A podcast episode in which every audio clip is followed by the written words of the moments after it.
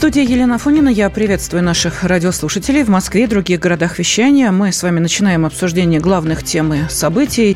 Безусловно, тема номер один – это обострение палестино-израильского конфликта.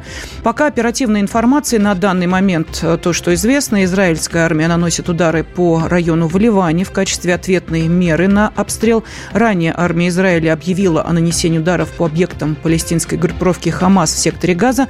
Перед этим она призвала жителей сектора Газа покинуть покинуть дома. Э, утром 7 октября израильская армия сообщила, что палестинские радикалы сектора Газа обстреляли ракетами территорию Израиля.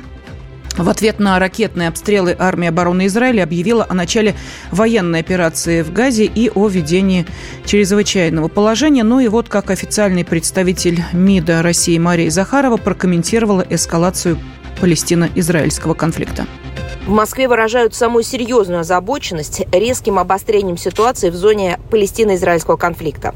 В этой связи подтверждаем нашу принципиальную и последовательную позицию о том, что этот конфликт, который тянется уже 75 лет, не имеет силового решения и может быть урегулирован исключительно политико-дипломатическими средствами через налаживание полноформатного переговорного процесса на известной международно-правовой основе, который предусматривает создание палестинского независимого государства в границах 1967 года со столицей в Восточном Иерусалиме, живущего в мире и безопасности с Израилем. Нынешнюю масштабную эскалацию обстановки расцениваем как очередное крайне опасное проявление замкнутого круга насилия, являющегося прямым следствием хронического невыполнения соответствующих резолюций Организации Объединенных Наций и ее Совета Безопасности и фактического блокирования Западом работы Ближневосточного квартета международных посредников в составе России, США, ЕС и ООН. Призываем палестинскую и израильскую стороны к немедленному прекращению огня, отказу от насилия, проявлению необходимой сдержанности и налаживанию при содействии международного сообщества переговорного процесса, нацеленного на установление всеобъемлющего и прочного столь долгожданного мира на Ближнем Востоке. Мария Захарова, официальный представитель Министерства иностранных дел России. Ну и сейчас информация обновляется постоянно о числе погибших и пострадавших с одной и с другой стороны. А, при израильских ударах по сектору Газа а, число погибших возросло до 313, еще 1990 человек пострадали. Это сообщают местные СМИ со ссылкой на Минздрав Палестины. Не менее 750 жителей Израиля числятся пропавшими без вести. Это пишет издание «Иерусалим-Пост». По данным Минздрава страны, число пострадавших увеличилось до 1864. Погибших более 300.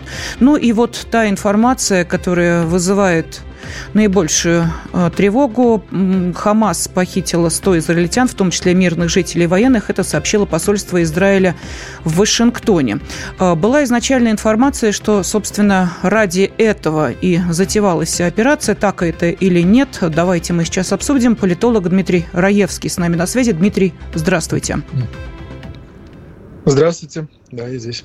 Вы знаете, почему я сказала, что, наверное, самое тревожное? Потому что э, многие, я уверена, видели те э, кадры, когда израильтян, э, которых э, взяли в плен, э, женщин, детей, над ними издеваются. Но эти кадры действительно чудовищные. Тем не менее, мы понимаем, что судьба этих людей сейчас под большим вопросом.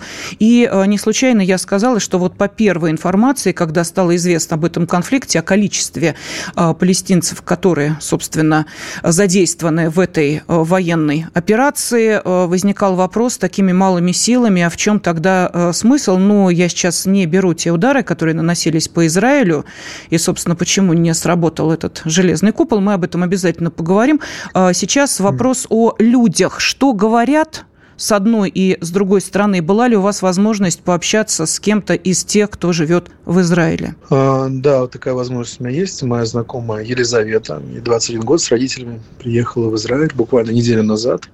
И вот попала во все эти жуткие события. То есть она наблюдала из окон а, квартиры, где она жила, на третьем этаже, ну, живет.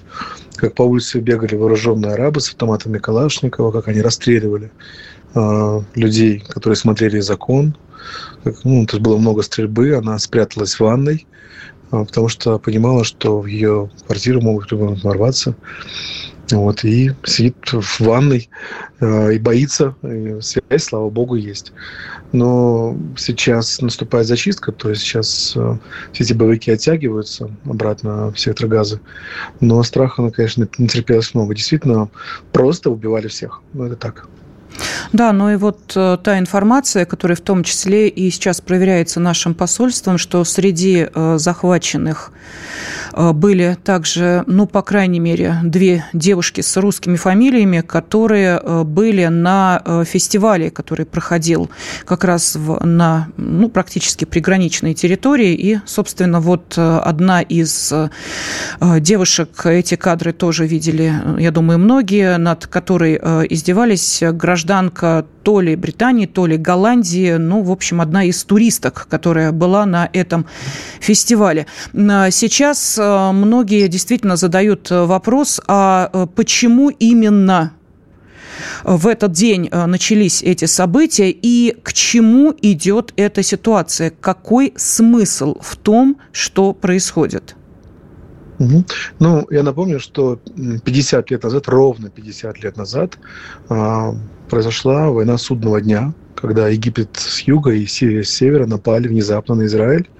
И Израиль тогда не просто победил, а он даже обстрелял Дамаск и забрал себе Синайский полуостров, который потом вернул.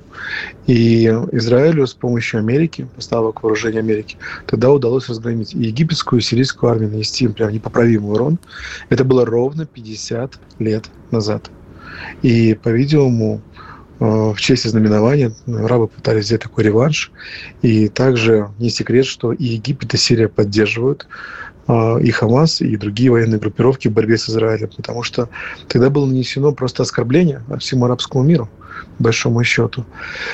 А также почему это еще произошло? Дело в том, что в последнее время США а, предприняли серьезные усилия, чтобы помирить Израиль с Саудовской Аравией. Саудовская Аравия – это самое богатое государство в регионе, огромная территория – у него и огромное политическое влияние. И если бы мирный договор между Израилем и Саудовской Аравией состоялся бы, то это значительно осложнило бы борьбу а, арабов против Израиля. А, поэтому, скорее всего, цель у ну, несколько целей у этой операции. Во-первых, поссорить опять арабский мир с Израилем, чтобы саудиты не заключили договор с Израилем, это раз. А, во-вторых, э, отомстить за события 50-летней давности, как раз в годовщину а, 50, того, что происходило. Ну и взять а, пленных для того, чтобы менять их потом на арабов, на мусульман, которые сидят в тюрьмах израильских, там десятки тысяч. А, это боевики. И, конечно же, вполне вероятно, что этих захваченных гражданских обменяют. Эти боевики вольются в армию сопротивления, получат оружие и снова силы нападут на Израиль. То есть вот такой сценарий. Вот. А если глобально, то пока что все эти 50 лет никто не связывался с Израилем, потому что все считали, что их поддерживает США, в Израиле есть ядерное оружие, в Израиле мощная армия. И вот эта вот вылазка нескольких сотен боевиков, которые нанесли такой урон, прошли на 30 километров вглубь, захватили несколько населенных пунктов, несколько военных баз, просто всему арабскому миру это показало слабость армии, США, армии а, Израиля, поддерживаемой США, показало, что их можно бить. И теперь все арабы всего мира начинают думать, м-м, израильтян можно бить. И вот сегодня из Египта, уже из Александрии, пришли известия, что и полицейские, и солдаты открыли э, огонь по израильтянам израильтянам, убили что-то. Полицейский из стабильного оружия убил двух израильтян в Александрии, в Египте, в курортном городе. А солдат э, открыл огонь из автоматического оружия а, штатного по автобусу, где ехали израильтяне. Шесть человек погибло, многие ранены. То есть ненависть мусульман к израильтянам начинает прорываться не только на территории Израиля, но даже в Египте и, возможно, будет в других государствах. Так что мир накалился. Да, ну и вот я сейчас э, смотрю, вот э, буквально 15 минут назад появилась информация, что жителям северных приграничных общин Израиля рекомендуется эвакуироваться из-за опасений эскалации конфликта с движением э, Хезбалла. Это сообщают местные СМИ. То есть я, насколько понимаю, ситуация сейчас, особенно в приграничных районах, по-прежнему остается достаточно напряженной. О, я вам больше скажу. Самая протяженная граница э, у Израиля с Иорданией. И король Иордании всегда сохранял нейтралитет. То есть это вот страны Египта просачивались, э, какие-то группировки со стороны э, Ливана, страны Сирии. Но там границы очень укреплены с юга и с севера. А вот с Иорданией самая протяженная и неукрепленная граница, потому что был нейтралитет. И вот сегодня поступила информация, что на короля Иордании оказывается беспрецедентное давление – со стороны всех мусульманских стран, чтобы он позволил беспрепятственно проходить вооруженным боевикам сквозь Иорданию на территорию Израиля, там, где граница практически израильтянами не защищена. Угу. Поэтому то, что мы сейчас видим, это очень серьезная эскалация. Понятно. Это что-то похожее. Спасибо. Политолог Дмитрий Раевский был на связи с нашей студией.